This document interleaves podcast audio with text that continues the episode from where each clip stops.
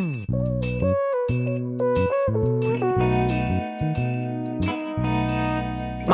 manger, truc qui commence à peser dans ces confinements successifs et ces couvre-feux, c'est manger. Quand je dis peser, c'est évidemment sur la balance. Personnellement, je dois pivoter à 90 degrés pour passer dans les cadres de porte. Et encore, quand j'arrive à passer dans une pièce, ça fait appel d'air. Tous les jours, je me dis, allez, un petit jogging.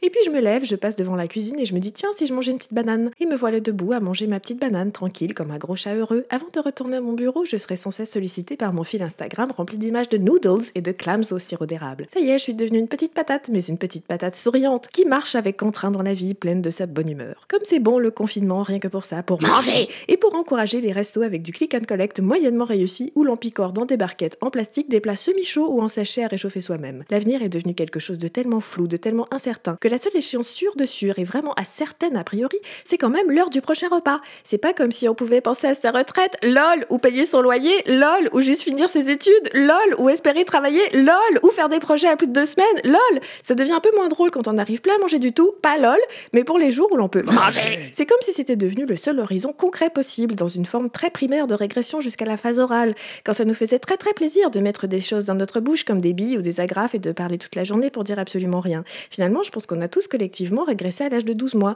où le seul intérêt de nos vies était de mettre des objets minuscules dans nos bouches avant de dire Maman, mangez, maman, mangez Finalement, s'intéresser à la bouffe, c'est aussi ne pas s'intéresser à la fin du monde, et qui est le dérèglement climatique et le capitalisme. Ce qui compte, c'est manger. Le reste, on s'en tape. Même du fond de la ZAD, les plus extrémistes vous diront. Chacun vit comme il veut, mais le vrai problème de fond, le nœud gordien, le point nodal, ça reste quand même qu'est-ce qu'on va bouffer ce soir? Tu peux lire Spinoza ou Guillaume Musso, mais dès qu'il s'agit de bouffer, là forcément les systèmes politiques se rencontrent et sont obligés de se rendre à l'évidence, faut trouver le moyen de croûter. Dès que le frigo se met à dangereusement ressembler à celui que vous aviez quand vous aviez une vie, c'est-à-dire des légumes pourris au fond du tiroir, un vieux reste de moutarde séchée, un yaourt périmé et du fromage qui marche tout seul, vous lui redonnez un peu de couleur, de contenance, de joie de vivre, non, mieux, de sens à sa vie. Oui, sa vie de frigo qui doit être là pour protéger les aliments de la moisissure et non l'inverse. Bon, je vous laisse, je commence déjà à avoir un petit creux. Cette chronique devant parler d'alcool pour respecter la ligne éditoriale qu'elle s'est donnée elle-même dans le désert absolu des écoutes internet, ô toi auditeur, sache que tu es mon ami, je conclurai cette chronique par une petite recette à base de vin nature. Prenez un verre à pied, versez 3 décilitres de vin nature dedans,